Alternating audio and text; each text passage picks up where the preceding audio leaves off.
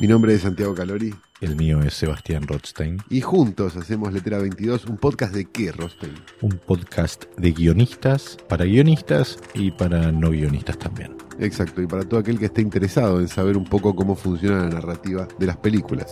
El secreto detrás de los secretos de las películas. Exacto, y además nos gustan las películas de superhéroes casi tanto como un tratamiento oncológico. ¿Y dónde pueden escuchar este podcast? Bueno, si ustedes están escuchando esto en un podcast, probablemente sepan dónde conseguir otros podcasts. Solamente tienen que buscar Letera 22. Letera, Letera, se escribe L-E-T-T-E-R-A 22.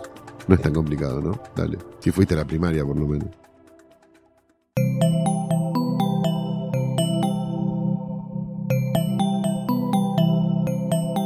Estás escuchando Posta, Radio del Futuro.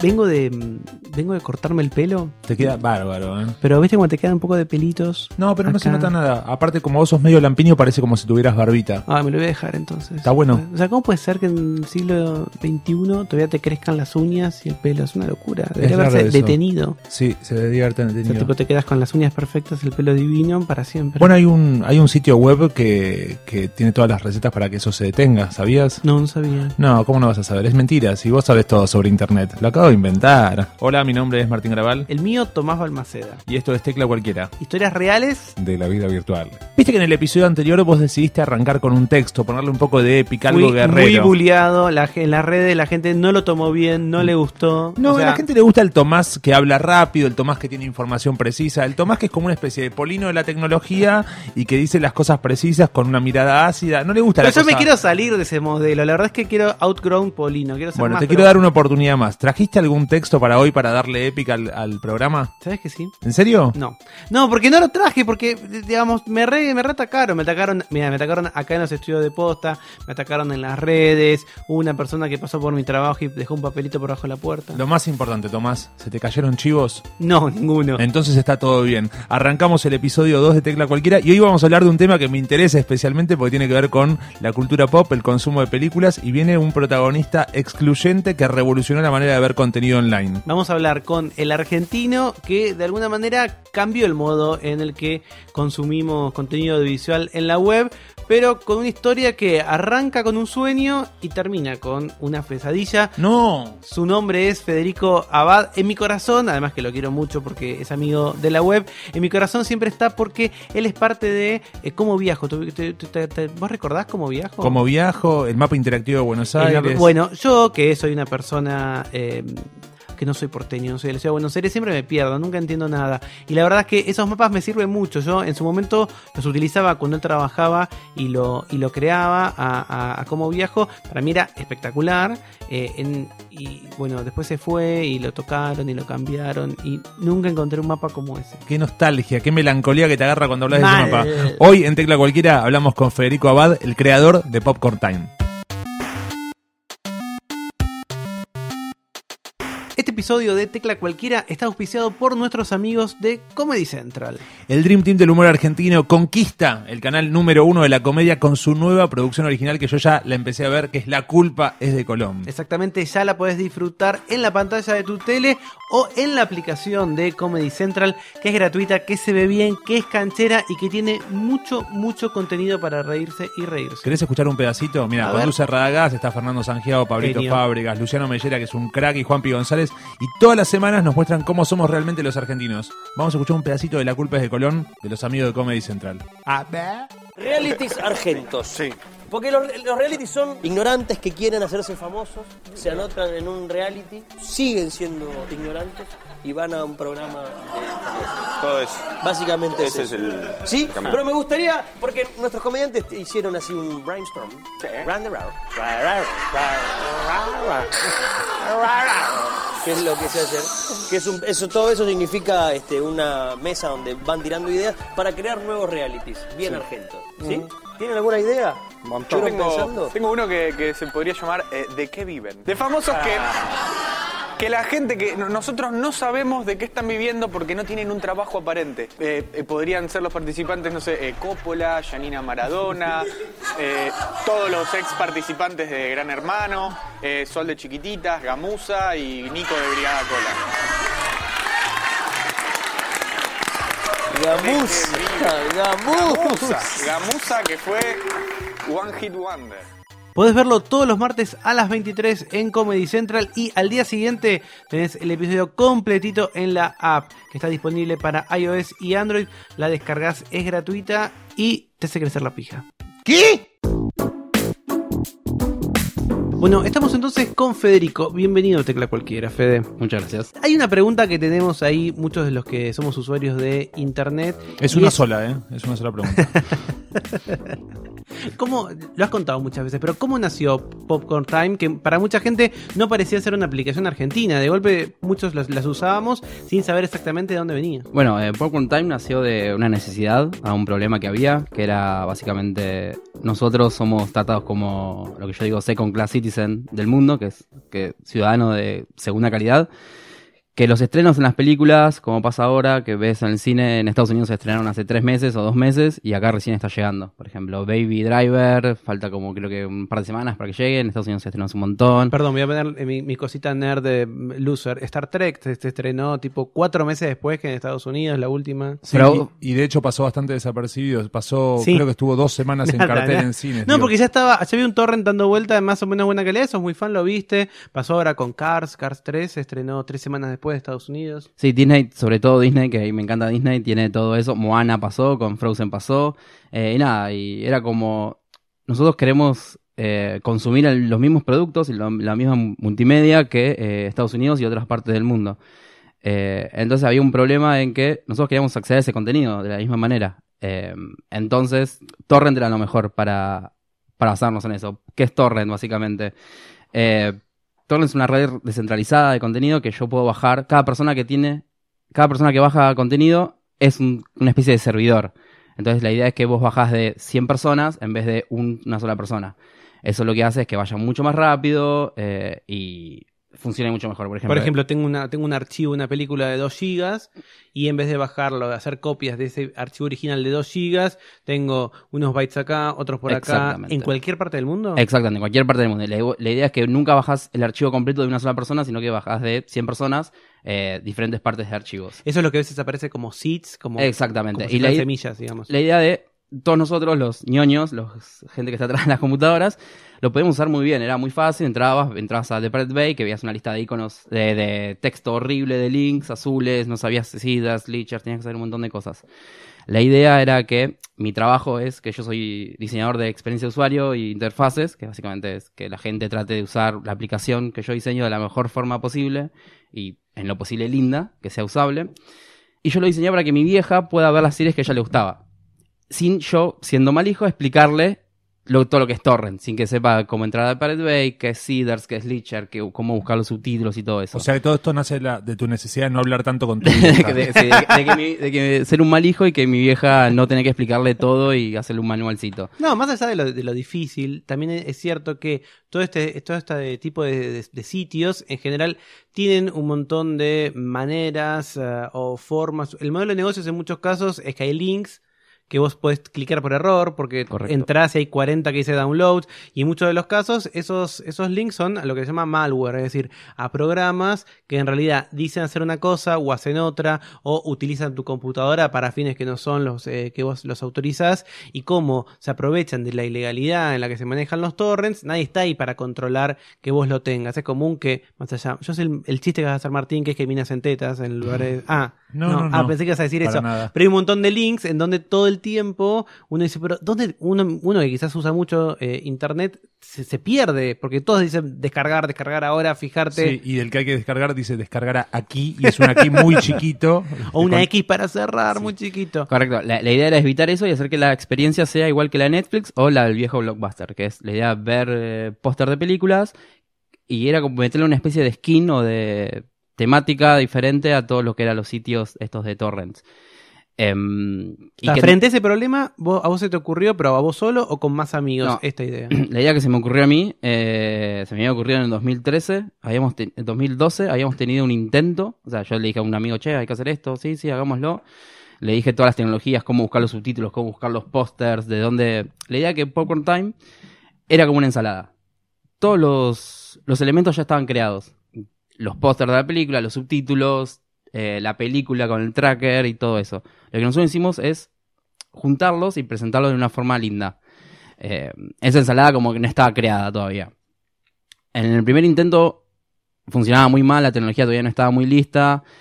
Y en el 2014 intentamos de vuelta porque encontramos algo que solucionaba un montón de cosas. Y nada, nos pusimos en un día ya estaba toda la aplicación hecha. De- ¿Cuántos, cuántos eh, de eh, son estas personas? que- Dos. Éramos yo y un amigo. La primera noche ¿Los era- dos argentinos? No, Los dos no importan sí. los nombres, ahora vamos No, a contar sí, que por un tema no podemos decir nombres, ahora en un ratito se van a enterar por qué. O sea, en una noche, en 24 horas, un poquito más, ustedes tenían listo bastante de lo que fue después. Ya eh, estaba la primera versión que era, te mostraban las 20 películas más eh, bajadas, tocabas, eh, veías de qué, te- de qué se trataba, hacías otro clic y la empezabas a descargar, a ver, a streamear y te buscaba los subtítulos. ¿Qué diferencia hay, Fede, entre esto y otro eh, modelo argentino o, o emprendimiento argentino que también fue popular un poquito antes quizás que Popcorn Times, que fue eh, Cuevana? ¿Qué diferencia hay? La gran diferencia de Cuevana, de por qué Cuevana cerró y por qué Popcorn Time sigue libro, sí, sigue eh, Abierto. abierto, es que Cuevana lo que hacía, ellos indexaban las películas, ellos decidían qué películas subían, eran los propios de Cuevana que decían, bueno, yo quiero que esté Spider-Man o que esté, no sé, Loco por Mary o cualquier otra cosa, y ellos subían los links. Y al mismo tiempo no era de código abierto, era de ellos y tenían publicidad. Ganaban, viste, antes cuando te ponían loading, te ponían la publicidad y antes tenías que ver la publicidad para ver la película. Nosotros fuimos todo lo contrario. Eh, no quisimos ganar ningún dinero, porque además iba a ser más ilegal aún. Em, entonces lo que sí es, liberamos todo el código para que cualquier parte del mundo la gente pueda colaborar. Eh, la- como te decía, la primera noche éramos dos personas, pero a las dos semanas éramos más de 100 personas a nivel mundial tirando código. ¿Vos en ningún momento contaste cuál era tu nombre? ¿Qué, No, no. qué usabas? ¿Una arroba? Un, un usuario? Ni siquiera nada, éramos un usuario de GitHub, que es una comunidad de, de programadores, eh, porque yo ya venía justo de, la había laburado en Taringa, que Taringa también tuvo sus problemas de ilegalidad, entonces yo ya sabía qué hacer, no tenía que salir en las revistas, no tenía que salir, en, el, el chabón de Cuevana salió en la Rolling Stone, y ahí se le fueron todos los abogados, los de Taringa habían salido en, En Brando. en, Brand- en un montón de lados, y también y se les armó bastante quilombo. Vos preguntaba a nivel personal eh, si siempre tuviste claro no caer en la tentación de salir a mostrar, porque uno, me imagino, haces un trabajo que en un punto es un aporte, vos lo haces como consumidor y decías que todos tengan tu misma experiencia de consumidor, de acceder al contenido y te encerrás a trabajar y qué sé yo. Cuando viene la posibilidad del reconocimiento, de la palmada en la espalda, del aplauso, de la felicitación, ¿cómo te mantuviste para saber? Uno, no quiero lucrar, dos, no quiero ni siquiera el reconocimiento de la fama y el prestigio que puede dar eso. Sí, en, verdad también fue como medio un arma de doble filo, porque cuando empecé era para mi vieja y para mis amigos. Pensábamos que iba a ser algo, che, bueno, nada, lo pasamos entre amigos y vemos la película nosotros. Pero nos explotó en la mano. De repente, al ser código abierto, mucha gente coparse, gente del exterior se copó, eh, explotó y fue. A la semana estábamos en la revista Times, Times Magazine, y dijimos, ok, eso nos fue totalmente la mano. Y empezamos a tener medio como un poco de paranoia eh, y nos empezamos a esconder más aún de lo que estábamos. Nosotros no- lo queríamos hacer, para mí, el reconocimiento no es importante, lo importante es que el usuario o mi vieja eh, pueda sobresaltar un problema y solucionarlo con algo que yo hice. Eh, fue toda mi carrera es con eso, es solucionar problemas. Si yo diseño algo y no estoy solucionando un problema, no, no, no está bueno. Si en es- el punto de, de hacer todo para, para solucionar los problemas a tu hija, te pareces un poco a Fedeval. El que está hablando es otro Federico, Federico Abad. Estamos en Tecla Cualquiera y en un ratito Federico nos va a contar cómo esta linda historia empieza a oscurecerse un poquito, aparecen abogados, amenazas y este sueño empieza a volverse una pesadilla.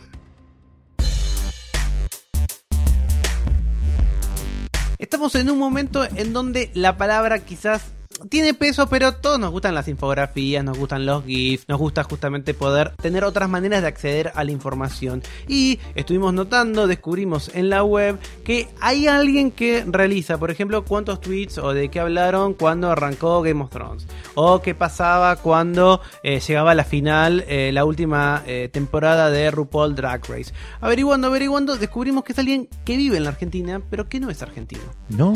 Todas esas infografías que estás viendo que dan vueltas por Twitter las hace alguien llamado Milla que está en comunicación acá con Tecla Cualquiera. ¿Cómo andas, Milla? Bien, bien, ¿ustedes? Muy bien. ¿De dónde sos? Soy de, nací en San Francisco, en los Estados Unidos, pero crecí en Boston. Ahora estoy en Recoleta. Bueno, contanos qué es lo que haces con estas visualizaciones, cómo analizás esa información de los tweets, en este caso vinculados con, con programas de tele. Dale. Bueno, hay muchas, hay muchas maneras de hacerlo, pero lo que usé es una herramienta, un software que se llama Sistemas de Información Geográfica. Es un, es, es algo muy general, es una manera de analizar um, todo que, que se relaciona a la geografía, a la localización. Y este software en particular que, que puede uh, tomar la información de tweets se llama Carto, es una empresa española y se conecta a, a Twitter. Entonces, si usas uh, esta herramienta, puedes como um, preguntar sobre um, un hashtag particular o un- una cuenta de Twitter particular. Um, entonces, hice, hice algunas cosas diferentes. Por ejemplo, por tweet timeline para ver cómo se relaciona a ver el tiempo durante el episodio. Um, hice un- una mapa con cartas para ver los momentos claves. Por ejemplo, había el momento con el cambio de Ed Sheeran y puedes ver que había mucha gente tuiteando sobre eso. Entonces eso usé el, el, ah, el software de Carto, pero para otras cosas usé um, otros softwares también y puedo hablar un poco más sobre eso. Eh, pero escúchame, eh, Milla, ¿y cuál es tu idea? La- o sea, esta información está... eh, todos estamos, digamos, viendo televisión, esto que se llama la segunda pantalla. Vemos televisión y la compartimos por, por Twitter. ¿Vos pensás que ahí hay algo interesante para contar? ¿Hay una historia para contar? Bueno, había algunas cosas interesantes, algunas cosas que son muy lógicas y algunas cosas que son um, que son más relacionadas a la cultura. Por ejemplo, había un artículo de New York Times que explicó que había subculturas diferentes que se interesaba en cosas, en series diferentes. Y algo que me interesó es que puedes ver, por ejemplo, subpoblaciones como, por ejemplo, um, los afroamericanos o los gays y puedes ver si, si buscas ciertos hashtags como, por ejemplo, Thrones o Gay of Thrones y puedes ver ah, dónde la gente ah, de esas poblaciones estaban tuiteando y también son, son en ciertos lugares um, particulares del mundo. Milla, ¿dónde se pueden ver estas, estas infografías, estos gráficos que armás? Bueno, hay, um, para buscar la información hay un software que se llama TrendsMap ah, y puedes buscar información, información sobre los tweets, pero este está pagado. Pero si, por ejemplo, vas a mi blog, puedes conectar a los mapas que ya hice, que son mapas de carto, que tienen imágenes que son screenshots de lo que encontré en um, TrendsMaps. Se llama mishmashmaps.com, pero no sé si mi acento, si, si va a ser difícil. No, mira, acá la estamos viendo. Mish es M-I-S-H, mishmashmaps.com y está todo ahí. Eh, Milla, sos un genio. Muchas gracias por eh, charlar con nosotros. Gracias a ustedes. La pregunta mía fue muy buena. Seguimos acá con Fede Abad. Eh, nos contaba que en este afán por hacer más sencillo poder disfrutar de películas eh, cuando se estrenan a nivel global, es decir, poder tener que eh, en todos lados se puedan ver los mismos títulos al mismo tiempo, pensó una aplicación creada para alguien como su mamá, alguien que sencillamente pudiese ver esas películas. Eso se llama Popcorn Time estrictamente, que es un programa, un add-on, un sitio? ¿Qué sería? Lo más loco es que con lo conocido que fue, era raro te bajabas un programa. Que hoy, hoy es muy raro bajarte un programa, salvo de Spotify o alguno que otro. Netflix lo ves del navegador, desde el celular. Esta es una aplicación que te bajabas, pesaba 30 megas y desde ahí podías ver eh, las películas. Eh, estos dos meses fueron, la experiencia creo, creo que fueron cinco meses. Los primeros dos meses fueron re lindos, todos contentos. Eh, que bueno, somos una comunidad de programadores, diseñadores. Estamos construyendo algo que le está sirviendo a la gente. Hasta que nada, empezaron los problemas. Que yo, te- yo estaba en una relación, eh, feliz con una chica. Esa chica después dijo, che, estás pasando mucho tiempo laburando, haciendo esto. Y yo dije, me dijo, o Popcorn o yo. Y yo dije, y bueno, Popcorn es casi mi hijo. Entonces, está todo bien, pero tengo que ir con. Nada, decidí. terminó ella la relación, digamos. eh, y yo seguí ahí en, en Popcorn. eh, porque era. Todo esto era gratis. O sea, posta era, lo hacíamos gratis, sin poner publicidad, sin ganar un solo peso. Y era, lo hacíamos después de nuestro laburo. Todos los que participamos teníamos laburo. Yo en ese momento laburaba en gobierno haciendo el mapa, la- el mapa interactivo de la ciudad y vea cómo llegó. Eh, y lo hacíamos cuando volvíamos a mi casa, cuando volvía de mi casa, los fines de semana nos juntábamos. La, había, hay empresas, gente que laburó en empresas muy importantes y las empresas me llamaban y me decían, Fede, tipo, están viniendo sin dormir los pibes y no le estás pagando. tipo, ¿cómo haces? Tipo, me puteaban que a su laburo que le pagaban todos los meses iba cansado y yo, nada, el proyecto les interesaba. ¿Y qué pasaba, Fede, con. De algún modo, eh, como decía Martín, no había un reconocimiento, o sea, usted tenía que cuidarse, pero eh, a la vez eh, esto fue creciendo. Yo soy periodista de tecnología y para nosotros fue muy importante que eh, esta fue la primera aplicación de la que habló Netflix. Cuando en un momento eh, Reed Hastings, que es el CEO de Netflix, habló de cuáles eran sus competidores, en general uno piensa que es HBO o piensa que puede ser la piratería, Netflix nombró a Popcorn Time, Popcorn Time como esa, eh, esa competencia. Y ahí de algún modo quedaste, o sea, o quedó la aplicación del programa en el centro de la mirada de todos. Sí, eh, y anecdóticamente, hace un par de, creo que cuatro meses salió un estudio de eh, estadística de multimedia en el mundo y la que tiene más tráfico es Popcorn Time, no Netflix. Hay más visitantes de Popcorn Time que Netflix. ¿Y cómo, o sea, eso te Y agarra, es- te agarra cagazo, te agarra orgullo? ¿Qué te pasa? Eh, al principio era qué bueno, estamos haciendo que la gente use, eh, que la gente use lo que yo estoy haciendo, me, me encantaba. El tema es que después, cuando salimos en un par de, en eso, que nos nombra el CEO de Netflix y un par de cosas más, como que LinkedIn, eh, cuando alguien entra a tu perfil, vos podés ver quién entra a tu perfil. Y yo venía totalmente anónimo, no decía nada, mis amigos sabían, pero no mucho más. Y de repente todos los que participaron empezaron a tener visitas de un abogado de Warner en LinkedIn. O sea, que sabía, que- o sea, es como la mafia, o sea, te, te mar- marcaron a la, la visita de cada uno de los que Exacto. Es como, sabemos quiénes son. Era como, no se hagan los boludos, sabemos quiénes son. Es verdad que también los agregó el abogado en Facebook y les dio un toque. Poco, sí. Pero vos recién decías que eh, esta aplicación, este programa, era como juntar eh, ingredientes de una ensalada. Que finalmente estaban por un lado los subtítulos, por otro lado estaba este sistema llamado Torrent, por otro lado había gente que subía. Ustedes, a diferencia de Cuevana, no, no, no elegían eh, qué material se subía y de hecho era automático que chupaban, por ejemplo, los pósters de las películas para hacerlo. En ese sentido, ¿vos sentís que como aplicación eso violaba algún tipo de ley o no? No, eh, por eso creo que tampoco tuvimos como un juicio o una carta de documento nunca recibimos. Porque la aplicación en sí es legal. Porque, porque nosotros no estamos haciendo nada. Lo que hace es el usuario bajar el contenido. Pero ni siquiera a veces. Lo ilegal tampoco es bajar, sino que es eh, digamos. Es esa parte de cuando vos lo compartís. Eh, en Alemania y en España está bastante prohibido Popcorn Time. Un amigo justo se fue a vivir a Alemania. Y me manda una foto y me dice, che, boludo, apareces en el contrato de Alemania. ¿Cómo? Dice, el contrato de alquiler. Porque el contrato de alquiler decía, en esta casa está prohibido usar Popcorn Time, no sé qué, porque te llega una multa de 2.000 euros si en, un- si en un domicilio por la IP eh, te encuentran bajando Wow. torrents. O sea que la, la manera que tiene hasta ahora el mercado es eh, a través del Estado, digo, de, de un país, este, la posibilidad de bloquear el servicio y de Sí, y multar. tenés el sistema este de los tres strikes, que a los tres strikes que te encuentran bajando piratería o haciendo algo ilegal, te sacan internet para siempre, ningún no puedes contratar ningún ISP.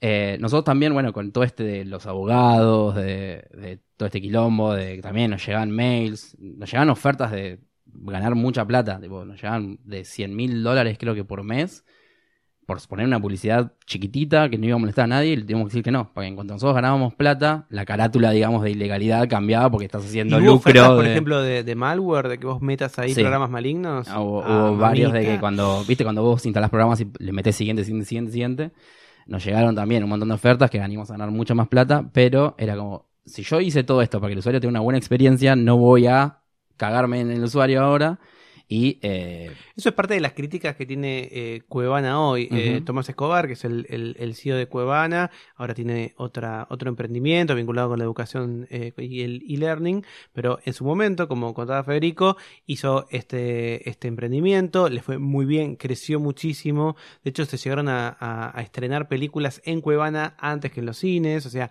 había toda una movida, pero estaba un poquito flojo de papeles. No era solamente que hacía, eh, que unía ingredientes de una ensalada, sino que él ponía los ingredientes de esa ensalada y en muchos casos hoy es un él vende eh, ya no es más eh, el titular de Cuevana. La marca es tan fuerte que mucha gente sigue pensando en ir a Cuevana a la hora de ver las películas y está lleno de malware Sí. y cuando uno habla con los laboratorios de investigación eh, aquí en la Argentina te ponen siempre Cuevana como por ejemplo para, para, para el laboratorio ESET que se encarga justamente de las amenazas online te ponen Cuevana como un foco en donde efectivamente la gente va y se contagia de estos programas maliciosos Puedo pensar en mi vieja en este momento cuando escuche tecla cualquiera para explicarle eh, cuál sería el interés de una empresa de malware en, este, en participar en estas páginas, en auspiciar con el malware y demás. ¿Cuál sería la búsqueda? Tenés un montón de, de aspectos que es eh, que tu computadora se transforme en un zombie, por ejemplo, que si quieren generar ataques, lo pueden hacer desde, tu computadora, pueden tener keyloggers, pueden tener un montón de cosas. Hasta nos había llegado una oferta para que cuando vos bajabas Popcorn Time, usa recursos de tu computadora para minar bitcoins. Y Claro que eso ese es otro- que-. Sí. Era, eh, es tipo Artur- y de hecho hay una anécdota con Cuevana que nosotros, siendo esto que nosotros bajamos, películas medio ilegal de eh, Hollywood y como que la gente lo veía más o menos bien. Pero cuando Cuevana, en con nosotros éramos todo gratis, no, yo no invertí nunca un peso, le invertí 5 dólares en el dominio nada más, y como todo era descentralizado, todo era, las personas eran los propios servers y todo eso, no necesitábamos ninguna inversión. Y mientras más, mientras más gente lo, lo usaba, mejor funcionaba. Que es lo que pasó con HBO, que yo dije, HBO se cayó el domingo porque estrenó la nueva temporada de Game of Thrones y estuvo todo caído. Y lo que decíamos era qué diferente hubiese sido con Popcorn Time, que mientras más gente bajaba en de HBO, si, si le hubiesen puesto P2P a, a HBO, hubiese funcionado mucho mejor. Más semillas hubiesen sido. Exactamente. Y eso, y no se sale nada. Y lo que pasó con Cuevana es que Cuevana le sale plata porque tiene que hostear, tiene que hacer un montón de cosas. Nos copiaron el código eh, y lo sacaron su propia versión de Cuevana. Y de hecho salió muy, fue muy gracioso porque toda la comunidad salió en contra de Cuevana porque nos había copiado el código. Cuando nosotros supuestamente estamos copiando películas de, de- de Hollywood. Pero es como, yo siempre dije, te puedes meter con el copyright de las películas, pero nunca con el copyright de open source. Porque la comunidad se fue en contra de Cubana, Cubana no había dicho que era nuestro código, un montón de cosas, y se armó como una especie así de puterío ñoño. De Tole Tole. Sí. Contame un poco entonces cómo cierra. eh, aparecen los abogados, ustedes un poco se cagan, deciden liberar, porque de hecho la vida de- del programa es, es muy corta con ustedes, porque finalmente, como contás vos, publicaste el código eh, para que cualquiera. Desde el día uno. Desde el día uno publicamos el código. Entonces nosotros sabíamos que el típico caso de la cabeza de Hydra, de que cuando cortas una cabeza nacen seis. ¿Qué pasó? Nosotros decimos, no, no podíamos dormir, eh, pero no porque estamos en arriba del proyecto, porque no podíamos dormir, pues decíamos, no, che, mirá, nos van a venir a buscar, tenemos bardo. O sea, tu vida se transformó de, de ser una persona que trabajaba, tiene un, un- un- un trabajo, eh, bueno, en este caso en el gobierno, podría ser una empresa, a perdiste a tu novia, Sí. eh, no dormías, tenías abogados dándote A- vuelta, Hasta en el trabajo me decían, che, mirá, eh, o sea, todo bien con lo que hiciste, pero no está bueno que... ¿Hace cuánto estabas de novio? No, no, era... eh, llevaba medio año, pero... Ah, Igual, no, seis meses Igual, bastante, Martín. ¿qué Para mí está bien perdido. Bueno, no tuvo visión la chica, perdóname que te Ahora, diga. ahora fuera de aire te digo quién es y te morís. Pero no, cuestión que en el laburo justo me dijeron, che, no, mirá, no está bueno que, con estos problemas legales, no sé qué. Y justo en ese momento creo que yo laburaba en la ciudad y Macri estaba procesado. Y "Nah, si Macri está, pasame los abogados. Claro. Tipo, era justo si el jefe estaba procesado, yo. ¿Es verdad que tu exnovia es fanática de Cuevana? Bueno, nada, eh, y, eh, no podíamos dormir, todos teníamos problemas. La verdad que era o contratamos abogados y gastamos un montón de plata y se- va a haber quilombo. O nada, nos, nos, nos vamos y aprovechamos que el código está abierto el primer día y que lo agarre otra gente. Dijimos, bueno, la comunidad se va a hacer cargo. ¿Qué pasó? Nos dimos de baja, el código estaba liberado, lo agarró otra gente, hubo seis diferentes versiones de Popcorn, un par fueron después fueron dos y ahora hay una o dos o tres eh, que son las que siguieron adelante y mejoraron un par de cosas, metieron más tecnología.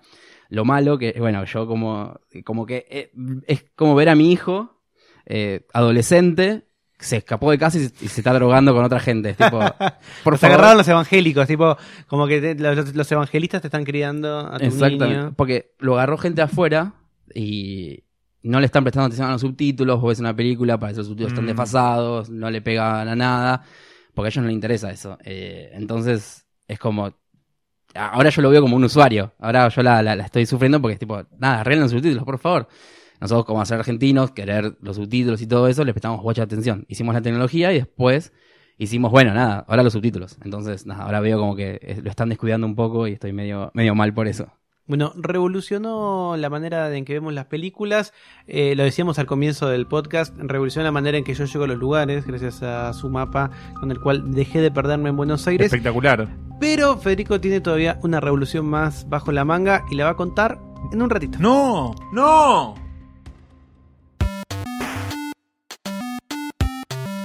Martín, si yo te digo Nelly Bly, ¿en qué pensás? Es mi abuela, que se llama Nelly. ¿En serio se llama sí, Nelly? pero no se llama Nelly Bly, pero sí.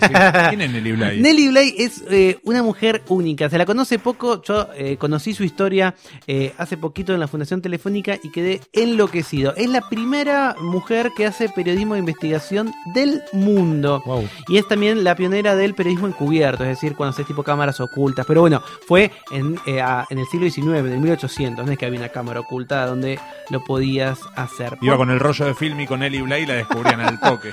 Búsquenla porque su historia es increíble. Ella fue la que eh, logró eh, cumplir uno de los eh, sueños o una de las ficciones de Julio Verne. Cuando Julio Verne saca La Vuelta al Mundo en 80 días, el editor de un periódico de Londres dice, bueno, quiero ver si esto es posible. Y ningún reportero se animaba a, en ese momento, el siglo XIX, dar la vuelta al mundo, no sabían cómo qué pasaba. En muchos casos eran países desconocidos o con historias insólitas que no sabía si eran ciertas o no.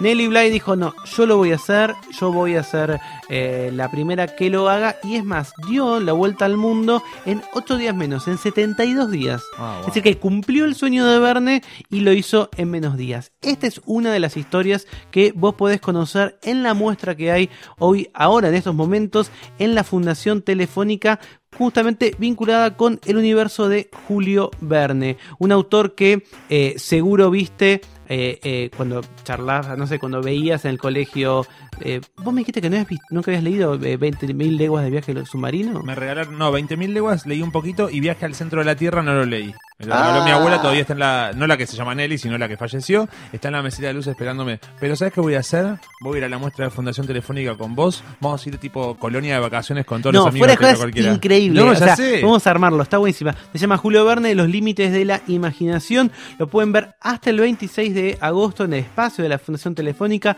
que queda en Arenales 1540, con entrada libre y gratuita. Lo que no te imaginabas de Julio Verne, por ejemplo, cuántas referencias hay en la República Argentina, te va a sorprender. Cuáles son los eh, animales fantásticos que hay ahí, las plantas, sus historias, y después te clavas un rico cortadito. Vamos.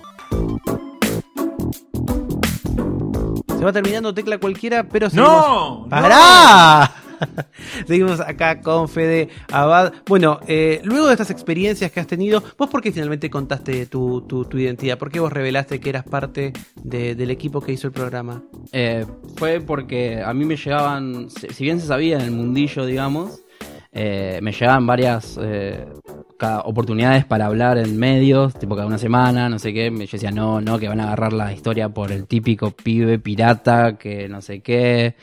Eh, sabía que le iban a hacer amarillista. Justo me llegó un mail de unos chavales de Noruega que querían venir a entrevistar y decía, yo voy yo a Noruega, tipo, así que, o sea, hacemos un Skype, tipo, no hace falta gastar.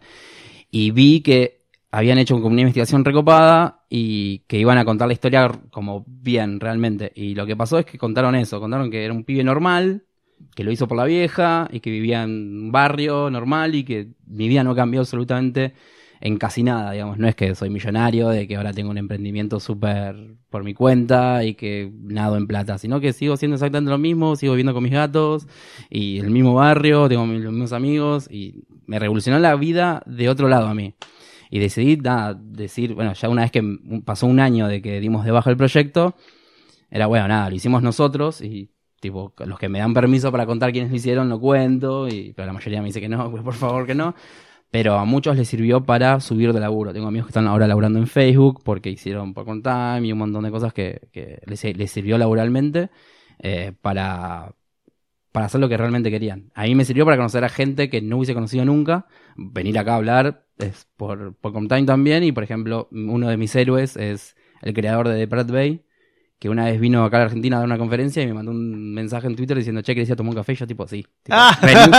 me lo mandó a las 3 de la tarde, yo estaba laburando y le dije, tipo, decime dónde estás, renuncio si no me dejan ir. Tipo, porque Bueno, eso era- pasa cuando laburás en el Estado, ¿no? Puedes ir a tomar un café a cualquier hora. Y ahora, ¿en qué estás trabajando, Fede? Ahora estuve haciendo dos años de laburando con bitcoins, haciendo un banco de bitcoins, y ahora estoy tratando de hacer el primer banco digital de Argentina.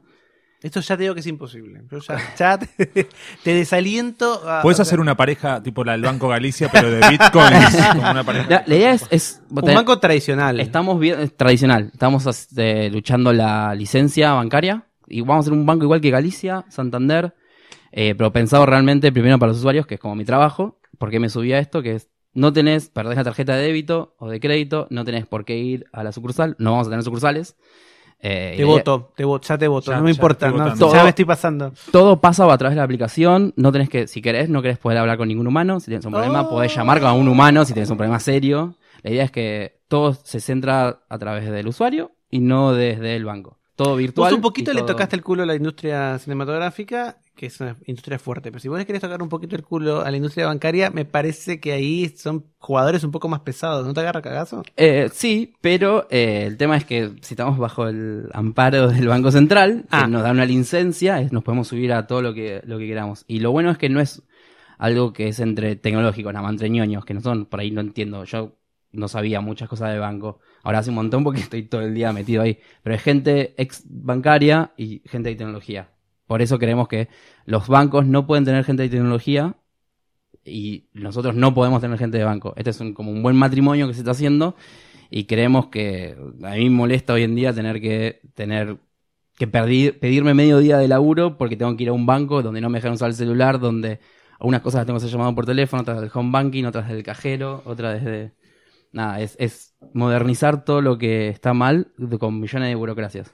Hace unos años atrás, Santiago Siri hablaba todo el tiempo de comprar bitcoins, bitcoins, bitcoins. Y yo decía, ¿qué está diciendo este chico? ¿Qué son los bitcoins? ¿Cuánto eh, está el bitcoin hoy? Hoy está 2.300, 2.350 creo. De dólar, señora. de Dólares, dólar. sí, 150 dólares. dólares. Yo en un momento, hace, un- hace ponerle tres años me dijeron, te compramos unos centavos de Bitcoin. Entonces, amigos, déjate hinchar, estaba medio muerto de hambre. No, no tengo plata, qué sé yo. Mis amigos siguen muertos de hambre como yo, pero tienen esos centavos de Bitcoin y flashean irse de vacaciones. Y si mi mamá está escuchando nuevamente el podcast, no se, no abandonó y sigue escuchando, ¿cómo le explicamos lo que es un bitcoin y cómo puede invertir y seguir adelante con eso? Un Bitcoin es como la, también es la descentralización del dinero. Eh, no tenés alguien que, que se encarga de darle un precio al, a- al- como a los dólares, a los pesos, que hay un banco atrás poniendo dólares, sacando. La idea es que la gente le da el valor y nada, hay un montón de cosas que son más como tecnológicas, que hay algo que se llama la blockchain, que es donde se basa el Bitcoin,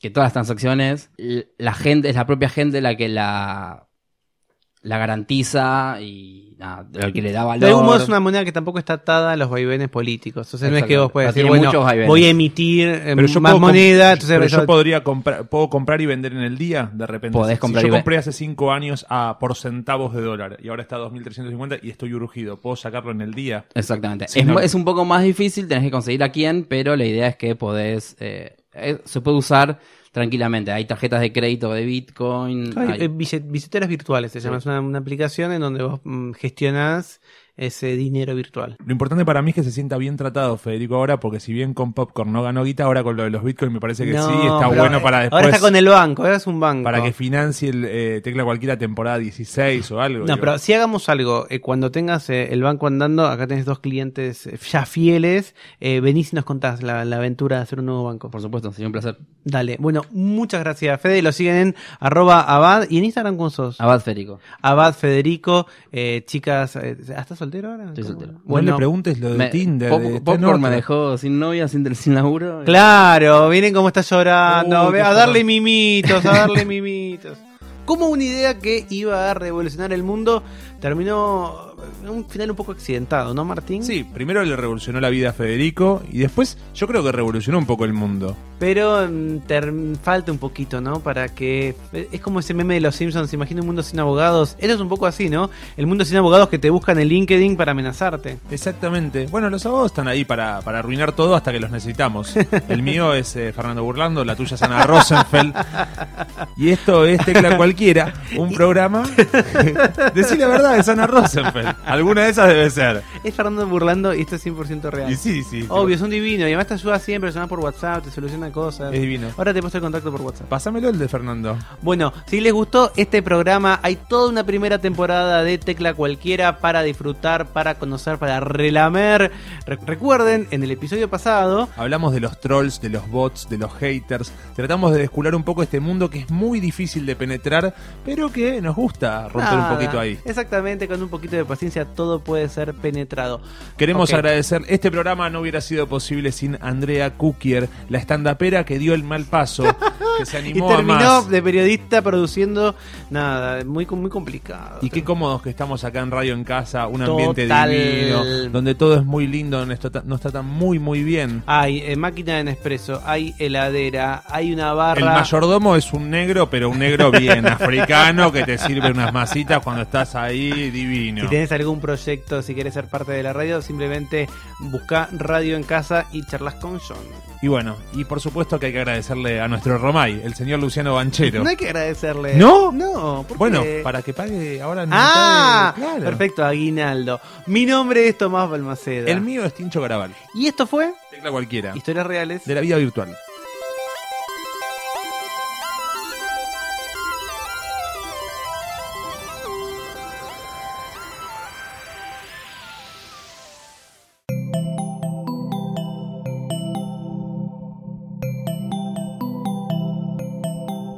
Si te gustó este episodio, hay mucho más para escuchar en Posta. Conoce todos nuestros programas en posta.fm. También podés llevarnos en tu teléfono. Baja la app de Posta para Android o para iPhone o suscríbete en iTunes a tus series favoritas. Seguí escuchando Posta, Radio del Futuro, cuando quieras y donde quieras.